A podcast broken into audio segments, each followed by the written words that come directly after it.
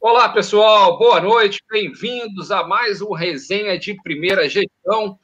Hoje a gente vai falar sobre gestão desportiva no futebol. A gente vai ter a honra, já já a gente vai apresentar o nosso, chamar o nosso, nosso convidado. Você aí de casa, é um prazer aí estar falando com você novamente, sempre aqui às quinta-feiras, trazendo um pouquinho de gestão desportiva para todos aí. Então não se esqueça, enviar perguntas aqui para a gente e se inscrever também no canal. E antes de apresentar, chamar aqui o nosso convidado, eu vou ter aqui ao meu lado o jornalista Alexandre Caralta, doutor em comunicação na PUC Rio e colunista da Veja Rio. Tudo bom, Caralta? Fala aí, Christian, tudo bem? Prazer aí mais uma vez a gente está resenhando aqui. O prazer é todo nosso. E agora sim, vamos apresentar o nosso convidado. Felipe Ximenes, gestor, de, gestor desportivo e professor do curso de gestão de futebol. Ximenes trabalhou na gestão do futebol de grandes clubes como Santos, Fluminense, Flamengo, Atlético Mineiro, Vitória, Coritiba, Vasco, entre outros clubes. Né? Vamos conversar com ele aqui, como eu já falei, sobre gestão desportiva no cenário brasileiro. Um prazer estar te recebendo aqui, Ximenes. Ô, Christian, mais uma vez um prazer muito grande falar contigo. Alexandre Caralda, também é um prazer falar com você. Há muito tempo que a gente não se encontra desde a PUC. E um prazer falar com o público seu aí, Christian. Pô, prazer é todo nosso. E antes da gente começar aqui o nosso bate-papo, a gente tem o nosso giro de notícias né, aqui para o pessoal de casa. 6 milhões de dólares é o valor do mercado digital da ginasta americana Simone Biles, segundo a consultoria Celebrity net worth. A atleta conta com mais de 7 milhões de fãs nas, redes sociais. É coisa pra caramba. Simone aí que tá desistindo aí dos jogos. 200 mil pessoas foi o número de visitantes da NBA House Digital de 2021, apresentada pela Budweiser. O Rio prevê liberar, hoje que é a notícia do dia, né, pessoal? É, o Rio prevê liberar 50% do público em estádios e boates aí já em setembro. E o Eduardo Paes, aí, o prefeito do Rio, anunciou quatro dias de festa. O planejamento leva em conta a progressão da cobertura vacinal em primeira e segunda dose. Segundo o prefeito, o Réveillon será o maior evento da história do Rio. Vamos ver, né? Vamos aguardar aí já em setembro aí 50% aí do, do público já no estádio. Flamengo e Mercado Livre criaram a, a Flá TV Game Show para o Dia dos Pais. Ó, bela iniciativa aí do Flamengo. Cinco atletas do time feminino e do masculino do Flamengo participarão de uma live dentro da Flá TV e do canal do Mercado Livre no YouTube. E para a gente encerrar aqui nosso giro de notícias, a Latam Airlines será apoiadora aí da Confute Nordeste, um evento bem bacana aí de gestão desportiva no Nordeste. O evento está confirmado para os dias 28, 29 e 30 de outubro em Maceió, Alagoas. As passagens aéreas emitidas no site da Latam Airlines com destino ou saída da cidade entre os dias 27 e 2 de novembro, terão um desconto especial. Bacana essa parceria aí para Confute Nordeste. E eu começo aqui conversando com o Ximenes. Ximenes, a gente abrir aqui nosso bate-papo. Queria que você contasse um pouquinho, Ximenes está com novidade aí, pessoal. Ele está organizando um evento aí, a Global Football Manager, em Portugal, em outubro, não é isso, Ximenes? É exatamente isso. Eu há um pouco mais de um ano eu criei meu curso de gestão online. É, aconteceu num momento muito especial, né, que é justamente esse momento de pandemia, e acabou que um pouco mais de um ano a gente está com presença em 16 países, mais de 23 estados do Brasil, e a gente vai fazer o primeiro evento nosso presencial. São 200 pessoas que estarão é, participando do Global Football Management, que vai ser em Lisboa de 12 a 15 de outubro, um evento promovido pela minha comunidade, pelos meus alunos, mas que vai ter presença de muita gente bacana da gestão esportiva, não só brasileira, mas também do, do mundo inteiro. Vai ser uma parte presencial, online? Como é que vai ser? Explica aí para o pessoal de casa. É, na verdade, o evento vai ser no Estádio da Luz, no estádio do Benfica.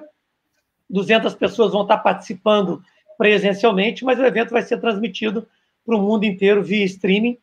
Depois eu vou até divulgar aí é, o nosso Instagram, o meu Instagram particular, que as pessoas podem acessar, já podem adquirir ingressos.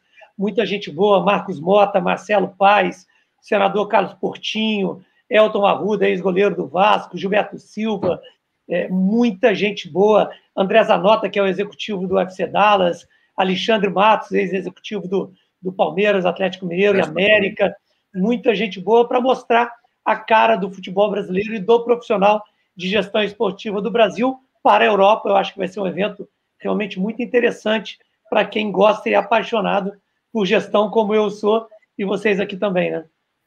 Pô, bacana demais, ô Ximenes. Ô, Caralta, o homem não para, hein, cara? É, é evento em Portugal, hein, de gestão e, desportiva. Sensacional, né? E, e, no, e, no, icônico, né, é Estádio da Luz, né? Pô, muito bacana, muito bacana mesmo. Pessoal de casa aí, para que depois a gente vai divulgar aqui as mídias sociais já já do, do Ximenes aí, para poder saber mais informações desse curso.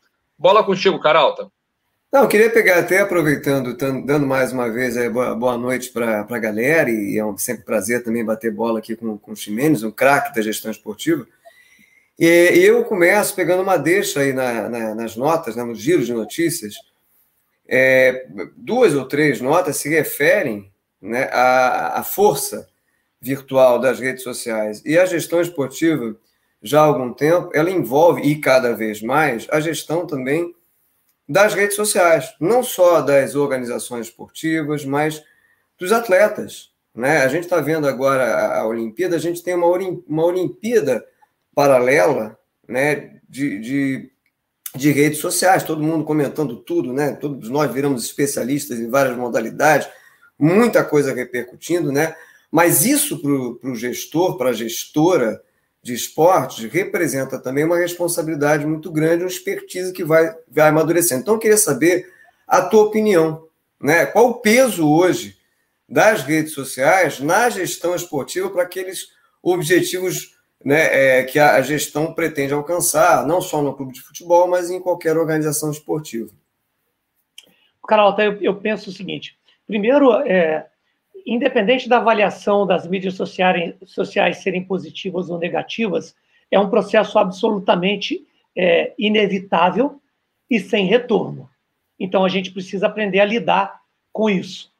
É, o segundo ponto, eu vejo que ela tem alguns efeitos muito positivos na questão de novas receitas em todos os aspectos, desde de esportes é, individuais até esportes que têm pouca, é, pouco acesso das grandes mídias, eu acho que isso é muito importante.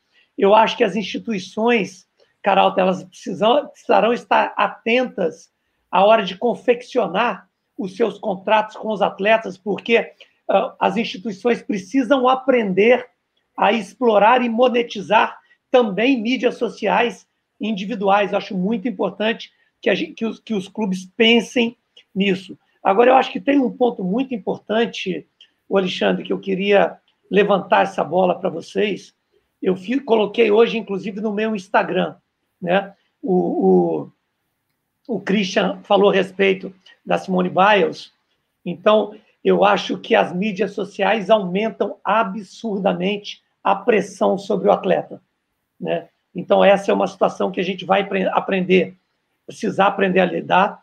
A Simone Biles chegou é, na, nas Olimpíadas do Japão com cinco títulos mundiais, quatro medalhas de ouro na última Olimpíada aqui no Rio de Janeiro, sendo a maior candidata a ser a principal estrela dessas Olimpíadas e pediu para não participar das finais porque não estava preparada mentalmente. Então eu penso que esse mundo que a gente está vivendo com essa hiperexposição das mídias sociais, certamente ela tem um efeito colateral muito perigoso e que não pode ser deixado de lado, que é justamente nessa pressão sobre o atleta de alto rendimento. Perfeito. O, aproveitando esse gancho aí, o, o Chimenez, da, da Simone Biles, é, você que por muito tempo passou aí por grandes clubes de futebol aí na, na parte de, de, do futebol, você já viu algum caso parecido com esse da Simone Biles, algum atleta que você tenha percebido algo tenha saído do controle, que, que, que surpreendeu né, a, a, todos aqui que esperavam a ginasta americana, o pessoal de casa que não saiba, a Simone desistiu da competição, né, abriu, que abriu um enorme debate aí, né, os limites, como o Ximenes falou, os limites mentais das pessoas. Você teve algum caso de algum ídolo em algum clube que tenha atrapalhado ou quase atrapalhou, ou algo parecido com o da Simone? Ah, o Christian, eu vou te falar que vários eu, eu vou confessar para você que vários, eu não vou citar nomes, claro, mas claro. É, o chamado burnout né, é, é, muito mais comum do que se imagina dentro Verdade. de um clube de futebol. É, atletas com problemas de depressão, é, com transtorno de ansiedade. Eu tive a infeliz é, é, experiência de, de, ter um atleta que se suicidou. Isso foi muito duro é, para mim, é, passar por essa situação. E eu volto a dizer, eu coloquei hoje, inclusive, no meu Instagram. Né? É, a gente não pode mais ignorar e negar a importância é, do trabalho da psicologia esportiva, da força mental, do controle emocional do atleta do desporto de alto rendimento. Então, infelizmente, Cristiano, é uma situação bem mais comum do que a gente imagina. É verdade. O, o Carol, tá, a gente também tem um caso, voltando aqui às redes sociais, que o Ximenes falou, assim, é, é complicado hoje, né, é, é para um, um clube ou uma entidade esportiva saber é, o limite, né, acho que é a palavra, da onde os atletas podem ou não podem chegar com as suas próprias mídias sociais.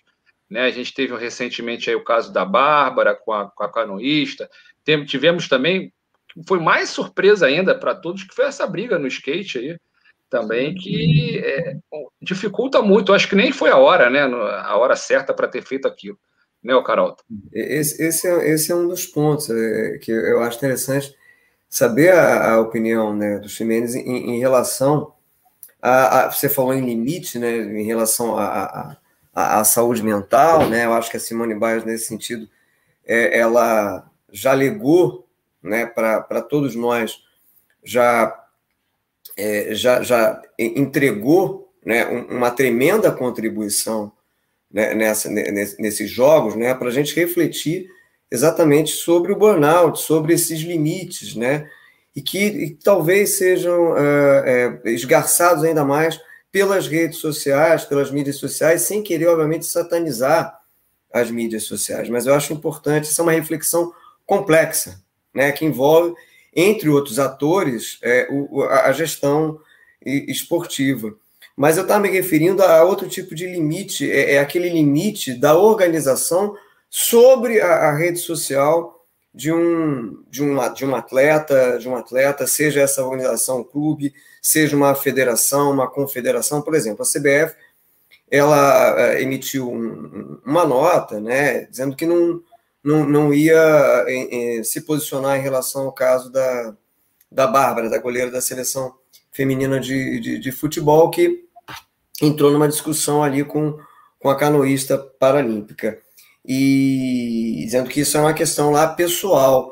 Aí eu te pergunto, eh, Felipe, qual é essa fronteira? Né? Quando que uma organização ela, ela tem que intervir, ela tem que regular a rede, a rede social de um, de um atleta, seja por um objetivo mais de, de business, de gestão de negócio, ou seja mesmo para que um, um, uma, um determinado posicionamento não entre em choque com determinados valores que são valores importantes para aquela instituição? Olha, Carol, então vamos lá. Primeiro, esse, esse limite é muito tênue, né? É um limiar muito tênue é, daquilo que se pode e daquilo que não se pode, porque você fere muitas, muitas questões de liberdades individuais que são direitos inatos do ser humano, protegidos pela lei dos direitos humanos. Então, a gente tem que tomar muito cuidado com isso. É um processo que a gente está aprendendo a lidar, né? A gente está aprendendo a ligar, a lidar com isso. Se você vê, né, Caralto, a gente teve agora na Eurocopa é, um caso muito característico do Cristiano Ronaldo, né? Que, que retirou é, a marca de um patrocinador do evento. Isso é uma coisa séria, né? Porque isso implica em muitos contratos, em multas, são situações. Virou até meme, né, Ximenes? Virou todo meme. Mundo, é, todo mundo que ia depois para a coletiva brincava, né? É, é exatamente isso. E a gente tem que saber quais são os limites desse processo, né, Cristian? É, como eu digo, é, é um limiar muito tênue. Eu, eu penso que cada vez mais os departamentos jurídicos dos clubes das mais diversas modalidades, eles precisarão estar atentos no momento de confeccionar os contratos dos seus atletas para que estabeleça os limites, os direitos e deveres de um atleta. Se você parar para pensar, né, um atleta ele assina um contrato com o clube e muitas das vezes ele acaba utilizando e monetizando o espaço do clube, a camisa do clube, momentos que ele vive dentro do clube para o seu próprio é, é, é, interesse. Então, quanto mais rápido essa questão for é, regulamentada, melhor será para o futebol brasileiro e para o futebol não, para o esporte de uma maneira geral. E o que eu sempre falo, né, Christian, que o Caralta colocou de uma maneira muito pertinente, longe de demonizar esse processo. Eu penso que o que a gente precisa, como um processo natural é, de evolução, é que a gente possa regulamentar e aprender com cada uma das experiências que vão surgir é, daqui para frente. Beleza. Oi. Eu queria mudar aqui na nossa pauta, é, falando ainda sobre, sobre gestão. Né, é, disse né, que o, o, sonho, né, a, a grande meta da, da gestão esportiva é, é, chegar até o ciclo virtuoso, né, quando você tem ali uma, uma saúde financeira que te permite investir num, num, num, num time competitivo, aquele time competitivo vai ganhar mais visibilidade, mais receita e vai gerar, né, e vai é, é gerar esse ciclo virtuoso, né? Mas de um, de um tempo para cá, né, é, junto com, com esse mantra quase que da, da gestão, a gente vem observando esforços crescentes né, para é, administrar os espaços de mídia. Cada vez mais, me corrija se eu estiver errado, né, um, um, um, clube ou um evento, ele é pensado muito como um produto de mídias, vamos dizer assim. Né? É, e isso implica, entre outras coisas, você entregar diversos conteúdos. Cada vez mais os patrocinadores e investidores estão querendo associar é, suas marcas a determinados conteúdos que estão ligados ali àquele clube ou, a, ou, àquele evento. Dizer, então, o marketing de conteúdo se tornou uma realidade muito, muito firme, muito presente na gestão esportiva. Como é que você enxerga esse horizonte do marketing de conteúdo né, para a gestão esportiva? O Carol, tá assim, é, é, a gente tem que tomar muito cuidado, é porque a gente vê um movimento acontecendo no mundo, em, em praças, em mercados, onde se existe uma cultura não só do marketing, como do esporte, e juntando os dois, a cultura do marketing esportivo. O mercado do, do, do marketing esportivo no Brasil e a cultura esportiva do Brasil, ela precisa avançar muito e acelerar muito rápido para que a gente retire um gap é, absurdo do que está acontecendo no mercado mundial. Eu acho que existe um lado é muito ruim, que é o atraso que a gente tem em relação aos grandes mercados, mas, por outro lado, a gente tem grandes oportunidades aqui no Brasil para que a gente possa realmente reposicionar o nosso esporte. É muito triste a gente ver as pessoas voltando os olhos para outras modalidades esportivas somente de quatro em quatro anos, particularmente agora na, na, nas Olimpíadas. Esse ano foi cinco anos, para que a gente pudesse entender que existe skate, que existe voleibol, que existe arco e flecha e tantos outros esportes. A gente não tem, infelizmente, uma cultura é, é, esportiva no Brasil ancorada nem na educação, nem na política governamental e muito menos no profissionalismo. Então, é, ao mesmo tempo que a gente precisa efetivamente estar atentos a tudo que está acontecendo, eu acho que nós ainda precisamos é, é, fincar né? bases, fincar bases, sabe, Christian, mais sólidas para que a gente possa ter sequências de crescimento mais sustentado no esporte. Né? Quando a gente vê hoje, é, é, na transmissão da medalha de prata fantástica que nós ganhamos hoje, a gente vê a Daiane dos Santos chorando copiosamente é, após aquela conquista, da mesma forma como a Daniela Hipólito, a gente vê ainda a dureza que é se fazer esporte no Brasil. Então, eu que vivo efetivamente disso há mais de 30 anos, a gente gostaria muito que a gente tipo, pudesse falar sobre esporte é, constantemente nos intervalos dos Jogos Olímpicos, das Copas no mundo e assim sucessivamente. Mas você não acha que a construção dessa cultura, se me permite, Christian, essa claro. cultura esportiva, né, que passa, obviamente, pela educação, né, naturalmente passa pela educação, evidente, mas você não acha que a construção dessa cultura esportiva passaria é, também pela associação dessas modalidades com estilos de vida? Quer dizer, quando você falou em skate, surf, que foram as estreantes aí da, olímpicas, né? E aí a gente se pergunta, caramba, poxa, né, já deveriam fazer parte há um... Por que, que não, já não, não, não faziam parte há mais tempo, né? Você não, o, próprio badminton, né, que é, é, é uma modalidade muito muito pensada já, pelo menos em, em, em alguns lugares, como uma modalidade é, escolar, até pela, por algumas características, né? Você não acha que a, a, a associação dessas modalidades com o estilo de vida, com música, com determinados comportamentos, pode ser um, um caminho interessante para amadurecer essa cultura esportiva? Eu, eu penso que sim, Carol. Eu, eu até é, vejo que é uma ótima observação que você fez, né? É, esportes jovens é, vinculados a, a estilo de vida além, né? É, a, além do que simplesmente serem competitivos. O COI, né, o Comitê Olímpico Internacional, tem regras muito rígidas para a transformação de um esporte em esporte olímpico. Não é uma coisa muito simples, para a gente ter uma ideia, né? O futsal, que ainda é o esporte mais praticado no Brasil, não é olímpico até é hoje. É, então, são situações que a gente precisa repensar.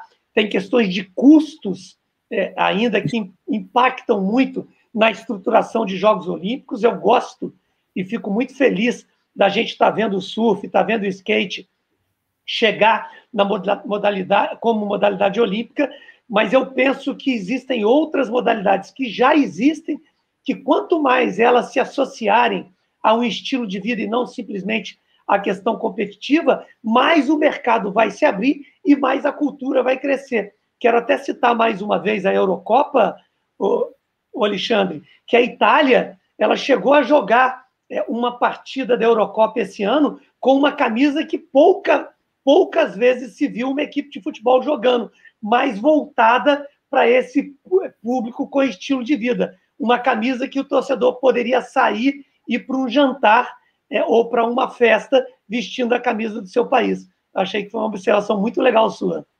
Legal. O Ximenes, eu queria botar um pouquinho de, de, de pimenta aqui, de molho no nosso bate-papo, que é o seguinte, né? O sonho aí de, pelo menos de pessoas que tentaram ser jogadores de futebol, a sorte no futebol dentro de campo, é, é performar aí dentro de, da gestão, principalmente ser um gestor de futebol.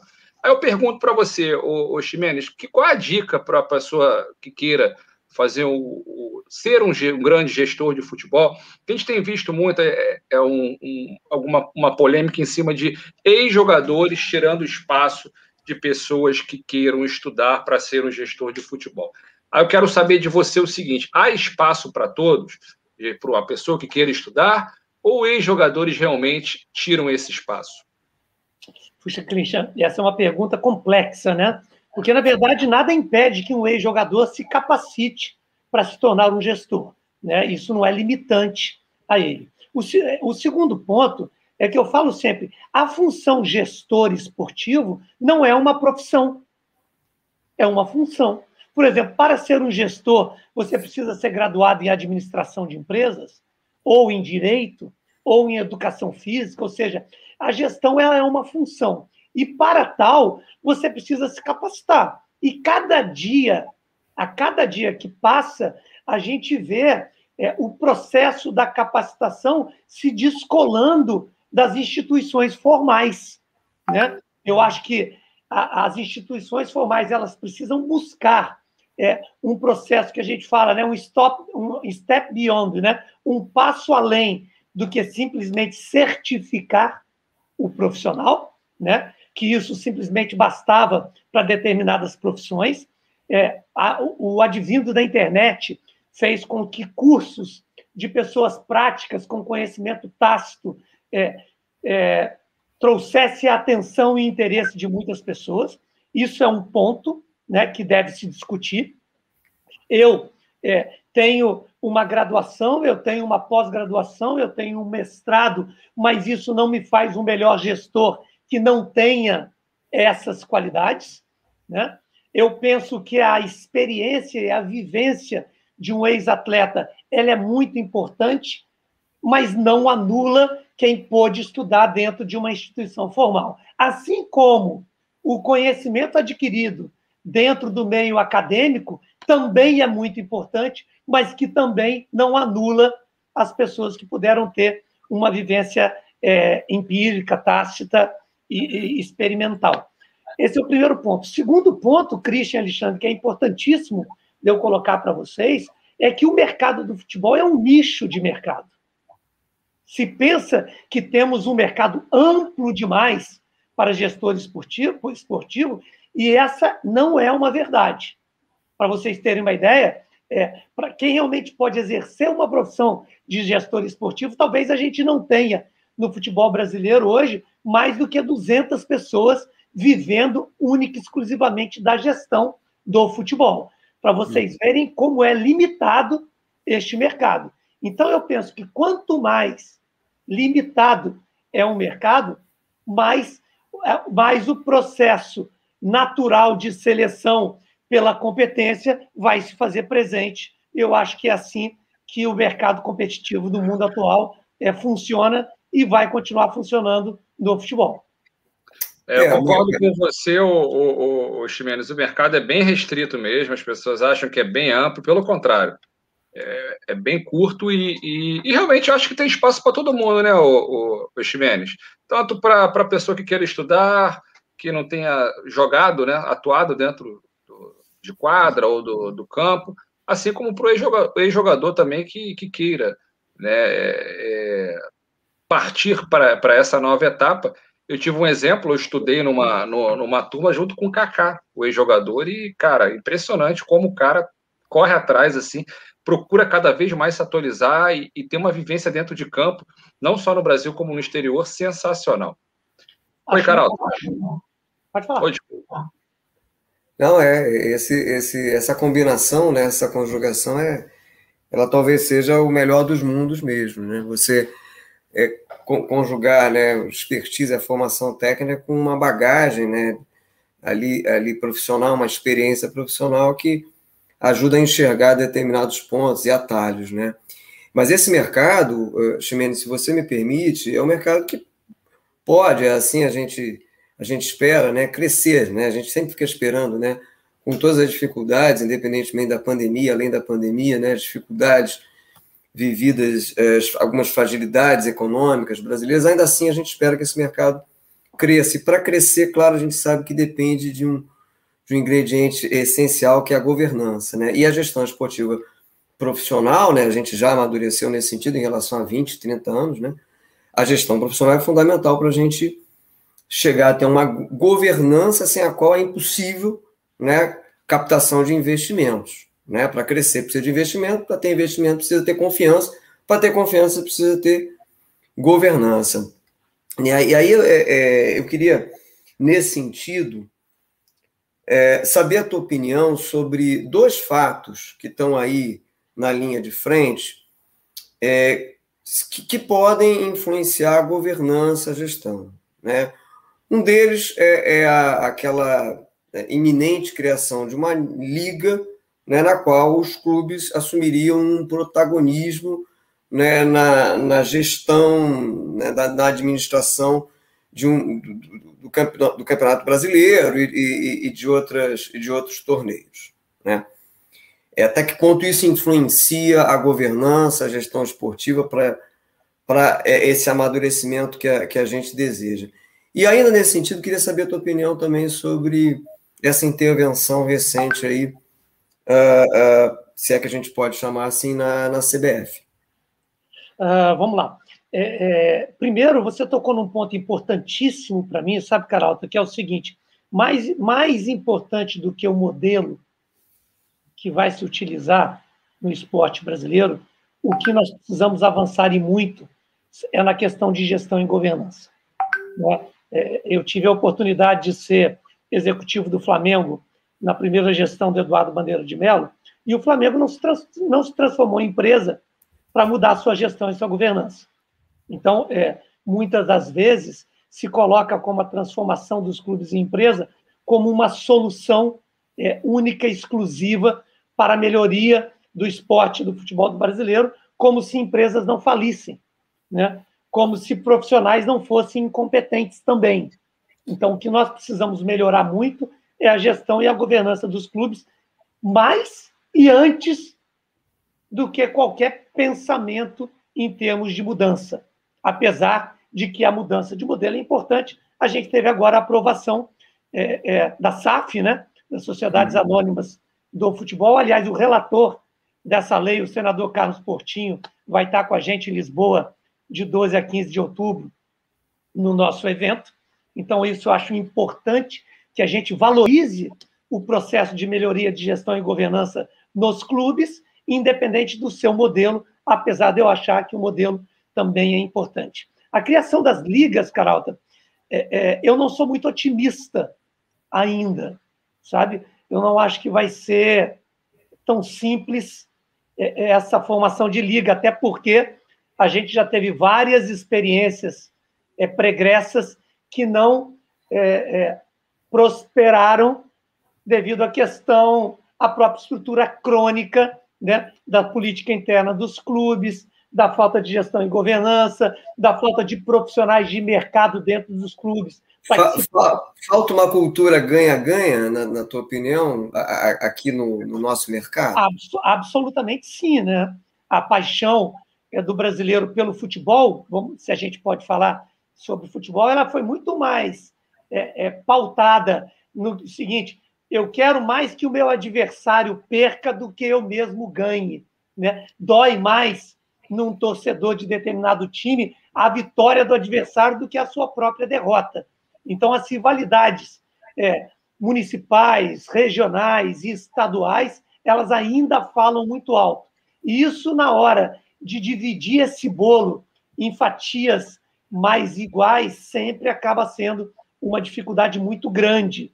Então, eu não sei se estamos maduros o suficiente para avançarmos na questão da liga. Eu espero que sim, mas, sinceramente, não sei se conseguiremos fazer isso, apesar do ambiente né, ser o melhor possível, devido a todo esse problema que a gente tem na CBF.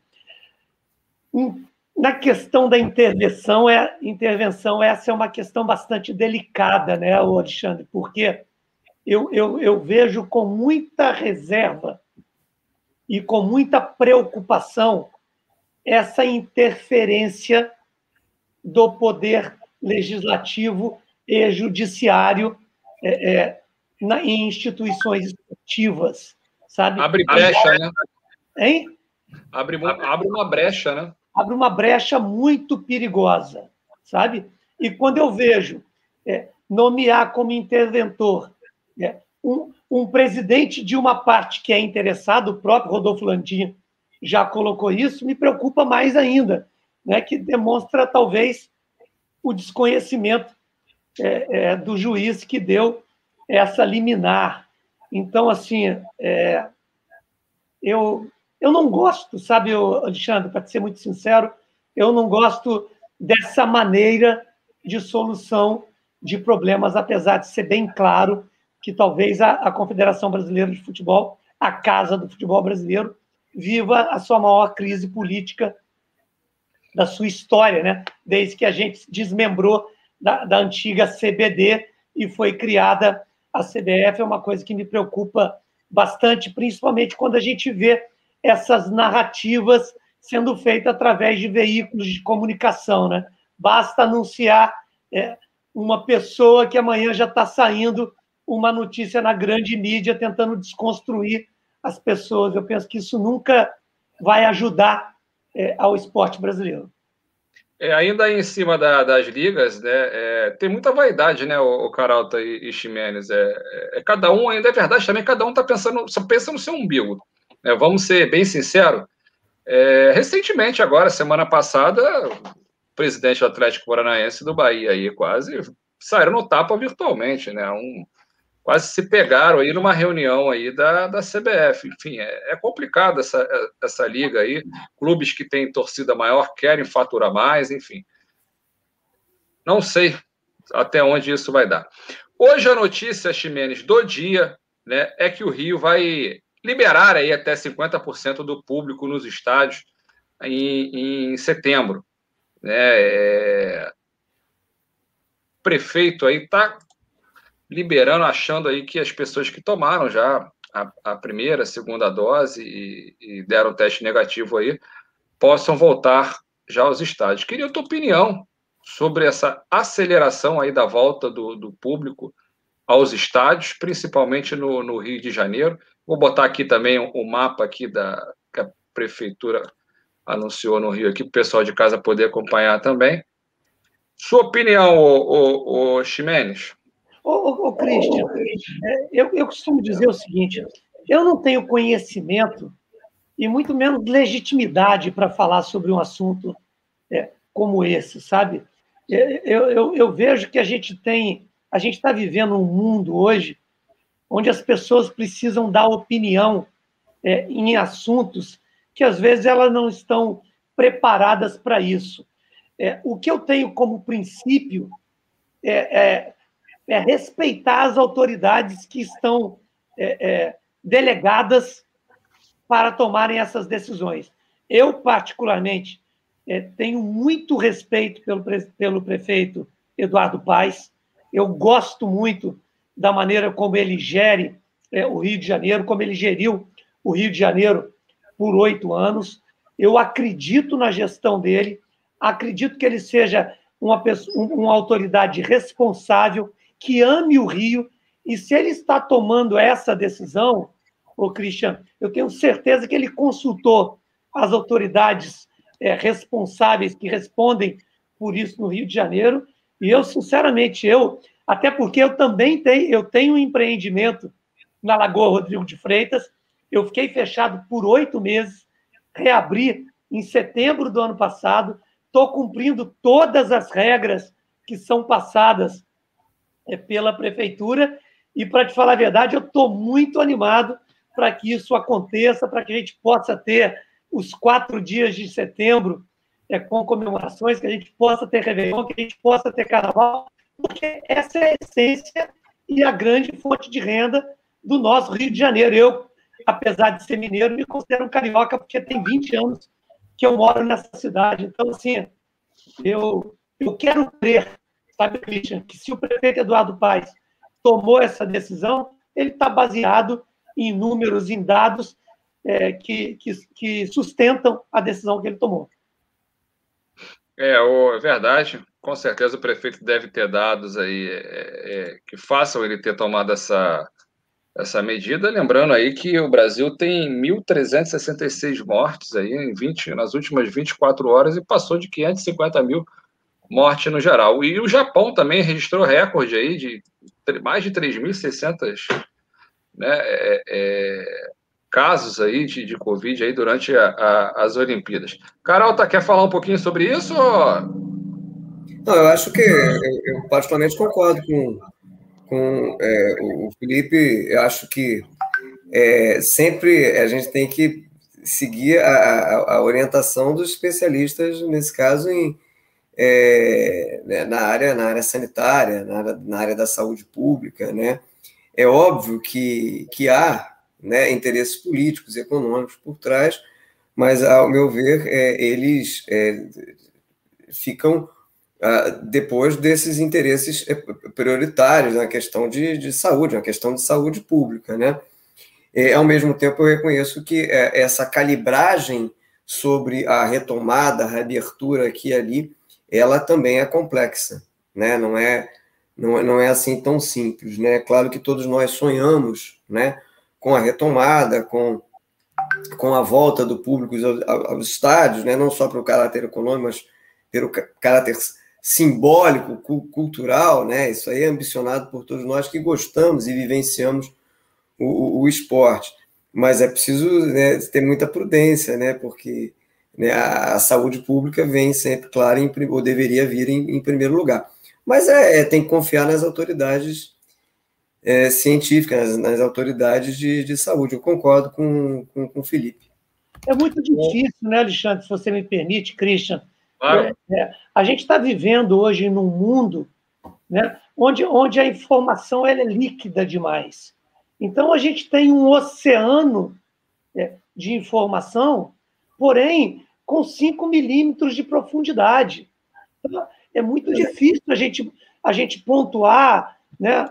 Puta, é, como é que você pode falar que você não se, se sensibiliza né, com mais de meio, meio milhão de mortes num país? É, é, é obviamente que sim.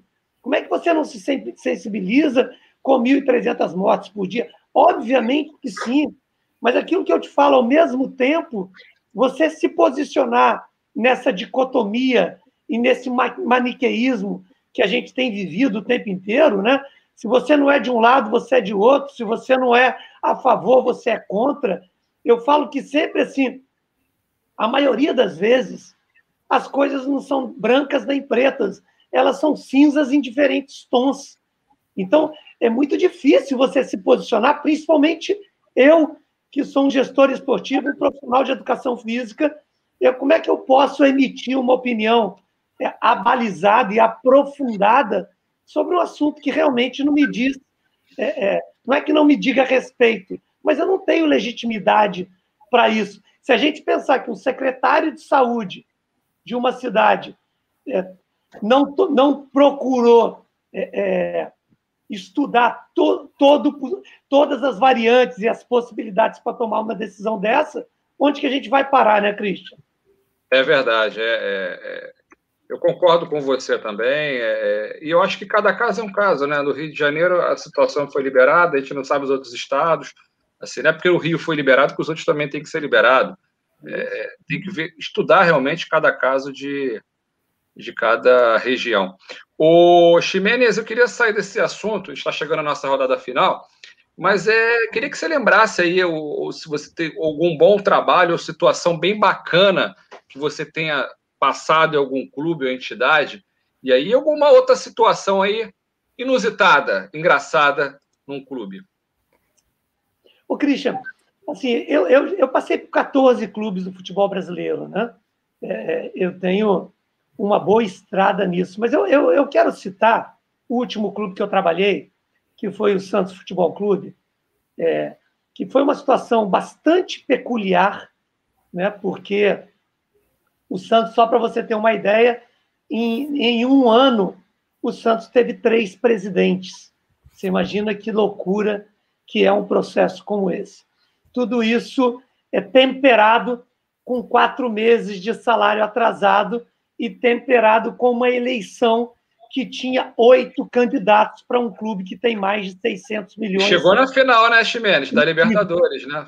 Então, isso que eu queria falar. E a gente conseguiu conduzir é, esse trabalho, né? Eu, como superintendente de esportes do clube, com a liderança do Cuca à frente da equipe, muito, é, muito bem conduzida, né? E dentro de campo, com uma fase iluminada do, do, do Marinho, né? Que realmente foi muito, foi uma vivência muito especial esse processo todo. Eu falo que uma equipe de futebol, né, Christian, é, é um processo orgânico, é um ser vivo, que às vezes você consegue, em situações de muita dificuldade, de muita hostilidade e pressão, você consegue encontrar uma sinergia entre aquelas pessoas que fazem parte desse mundo tão característico é, é, que é o futebol. Então, foi um trabalho bastante interessante, principalmente se você se lembrar, Christian, eu sou um mineiro de três corações, que nasceu o Rei Pelé, e eu estava à frente do futebol do Santos justamente no ano que o Pelé completou 80 anos. Então, para mim, foi uma experiência muito especial e que dificilmente eu irei esquecer na minha carreira. Era, era, é, era, era por acaso. É, era o destino, era o destino. É. Mas, Felipe, você que passou por tantos clubes, né? É, tem ainda nesse meio né, um, um, certo ranço de que uh, o, o, diretor, a gestora, né, é, ainda é, de certa maneira, influenciada, contagiada por uma paixão ali clubística. Né? Porque essa é uma, é uma característica forte né, do futebol. Né? É, o futebol está associado a esse sistema totêmico do, do clubismo, né? E, e, e, normalmente quem vai trabalhar com isso, né, não, não vai trabalhar porque é, acordou um belo dia e falou, ah, hoje eu quero trabalhar com gestão. Não, já tem uma relação, é, de certa forma, uma filiação afetiva com o esporte. É, como é que você lidou né, com as tuas preferências clubísticas, as tuas, tuas paixões ao longo dessa carreira? Em que que influenciou? Como é que você conseguiu amadurecer é, é, essa influência? Acho que eu tô querendo saber teu time, hein, ô? Eu tive um problema sério com isso numa entrevista que eu dei para o Rica Perrone. É, é, tive um problema seríssimo com isso. Vocês podem até buscar um dia aí no canal do Rica, se vocês seguirem ele, é, mas tudo bem. O que eu quero dizer é o seguinte. O, o Rica é polêmico. O, o, Rica, inclusive, já teve aqui no canal, né? Tem, toda segunda-feira a gente tem um programa resenha de primeira com o Tita e com o Delay. E o Rica aqui chegou metendo o pé na porta. o Rica tem opiniões muito firmes. Eu gosto muito, sou muito suspeito para falar do Rica, porque é um amigo pessoal, é uma pessoa que eu admiro muito. Mas, é, Carol, está assim: é, o, a gente precisa primeiro, em qualquer segmento que a gente é, trabalhar, estudar ou olhar, a gente precisa aprender o que é uma relação causa e efeito. Né? A gente, na maioria das vezes, confunde muito na hora de analisar essas coisas. Aqui o Brasil, a gente tem uma péssima mania de terem leis que funcionam, leis que pegam e leis que não pegam. É, os clubes brasileiros, na sua grande maioria, são, só, são associações sem fins lucrativos, que têm os seus estatutos. Estatutos quais rezam a presença de dirigentes amadores, torcedores Sim. daqueles clubes. Então, se você quer mudar este processo, você precisa, antes de mais nada, mudar os estatutos dos clubes. Esse é um ponto importantíssimo que você deve pensar sobre isso.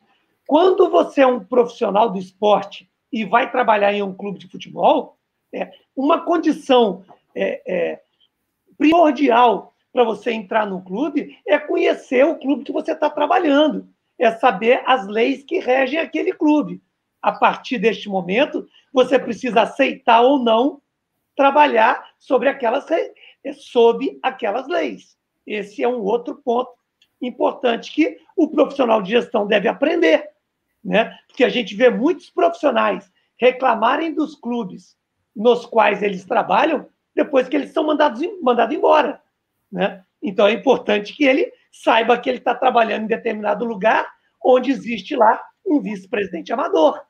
Então, isso é importante que se lide. Com relação à paixão hum. clubística, né, Carol, a, a gente aprende é, muito rapidamente é, que existe uma paixão muito maior do que a paixão que você tem ou teve um dia no seu clube, que é a paixão pela sua profissão, por aquilo que você faz, pela família que você sustenta. Então, você acaba se envolvendo muito mais com o trabalho e mais do que isso, Alexandre, você começa a desenvolver uma admiração pela, por aquela instituição. Por exemplo, eu não posso te dizer é, é qual clube eu tenho mais admiração dos 14 que eu trabalhei, independente do tamanho deles. Todos os clubes de futebol do Brasil têm histórias muito especiais construídas sempre com muita paixão, com muita entrega, com muita doação das pessoas que o criaram, porque a maioria deles são instituições centenárias que sequer em algum momento aqueles 11, 12, 20 jovens que criaram aqueles clubes poderiam imaginar que um dia esse clube se tornaria a paixão e até mesmo o ideal de vida de milhões e milhões de pessoas. Ô, Ximene, você falou no Perrone aqui, ó, no Rica, o Cláudio aqui está falando que viu a tua entrevista com o Rica Perrone, que foi sensacional. Ele está perguntando aqui, ó, se tem esquema no futebol. Foi em cima disso a tua, a tua, a tua, a tua teu bate-papo com o Rica? Ô, ô, ô, Christian, essa pergunta é muito fácil é, de ser respondida, né? Tem esquema no futebol, tem esquema nas empresas de engenharia, tem esquema na política, tem esquema na medicina, tem esquema na venda de vacinas, na compra de medicamentos. Onde tem ser humano, existem seres humanos corretos e seres humanos incorretos. Existem é, seres humanos que têm como ética a honestidade, tem seres humanos que têm como ética a desonestidade. Não existe ninguém sem ética. A ética do ladrão é roubar, né?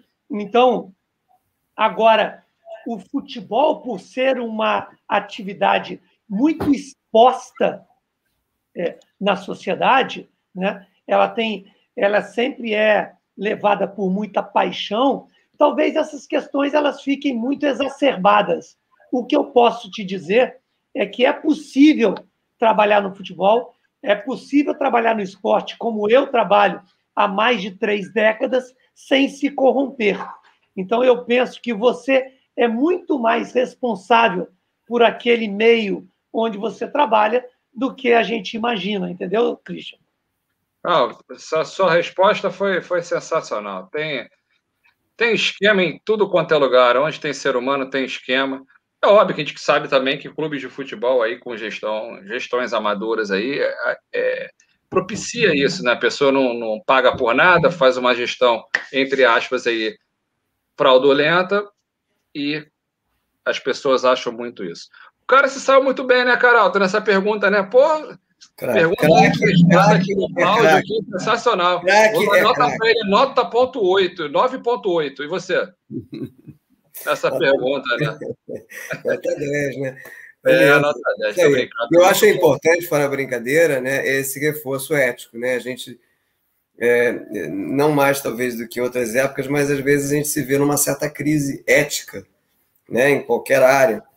E então é muito importante isso que o Ximenes falou, né? Independentemente da profissão, a gente sempre construir, manter, cultivar, sobretudo naqueles momentos mais delicados, mais difíceis, a nossa base ética, né? Isso aí é fundamental. É, o Ricardo e, e, do ponto de vista pragmático, do ponto de vista, por mais que haja o esquema aqui ali, haja, né, como você falou, exista, né, é, do ponto de vista assim, a, a, a, a longo prazo, você construir uma base de investimento, você não consegue sem transparência, sem ética, sem confiança, né? O ingrediente, como eu lembrei há pouco, principal para o investimento é a confiança. Então, também do ponto de vista pragmático, é fundamental consolidar essa base ética aí, né? É, o Ricardo Calil concordou com a gente aqui, falou que só a diferença é que no Brasil as pessoas não são punidas, né? É, é isso aí, Ricardo Calil. A diferença aqui é, é a, questão, a, o ser humano para mim ele é igual em qualquer lugar, né? Eu penso que as sociedades que estão um pouco mais avançadas são sociedades que conseguiram fazer com que as instituições é, fossem mais respeitadas. As instituições elas são feitas para cuidar do próprio homem, né? para segurar o próprio homem. O homem é o lobo do homem, como diria o, o, o, o profeta, não, o, o, poeta, né? o, o poeta. E, e, no que disse o, o, o Alexandre, na questão da ética, para as pessoas que estão nos escutando, né? escutando, eu gosto muito de uma definição do Mário Sérgio Cortella, que fala que ética é um conjunto de pensamentos e atitudes baseados em três perguntas: posso, quero e devo. Né? Tem coisas que você pode, mas não quer, tem coisas que você quer, mas não deve, tem coisas que você deve, mas não pode. Então, quando você está caminhando, independente da posição que você está, e qualquer atitude que você for tomar, você fizer essas três perguntas para você, vai ser bem fácil de você conduzir a sua vida de uma forma ética, sinceramente. Verdade, ô Ximenes, sensacional esse nosso bate-papo aqui. Ximenes, eu queria te agradecer mais uma vez essa aula que você deu aqui de gestão do esportivo. A nossa turma que está assistindo aqui também no canal, tem muitos estudantes aqui. E que você lembrar mais uma vez aqui do, do seu grande evento agora em outubro em Portugal e as suas palavras finais aí. Muito obrigado, meu amigo. Ah, Christian, Alexandre, foi um grande prazer falar com vocês. Eu adoro é, discutir sobre gestão. Acho que a gente precisa ter fóruns é, é, para uma discussão mais profunda sobre o esporte no Brasil. É, esse evento Global Football Management ele vai ser de 12 a 15 de outubro em Lisboa, em Portugal, para 200 participantes somente, mas ele vai ser transmitido é, para o mundo inteiro via streaming. As pessoas que tiverem interesse, Christian, o meu Instagram é Felipe Ximenes. Lá vocês têm links, links para o Instagram do evento e tem muito conteúdo de gestão. Quero agradecer muito a oportunidade de ter batido um papo com vocês. A gente que agradece, né, Carol? Tá? Muito, muito aula, legal. Né? Muito legal, aula, show de bola, show de bola. Gente que agradece, cara. Parabéns aí pelo trabalho, pela carreira. Valeu mesmo. Obrigado, Carol. Obrigado. Obrigado, pessoal de casa. Não se esqueça de se inscrever no canal. Até a nossa próxima quinta-feira com mais um resenha de primeira gestão, recebendo uma outra fera aqui de gestão desportiva. Grande abraço, pessoal. Boa semana aí para vocês.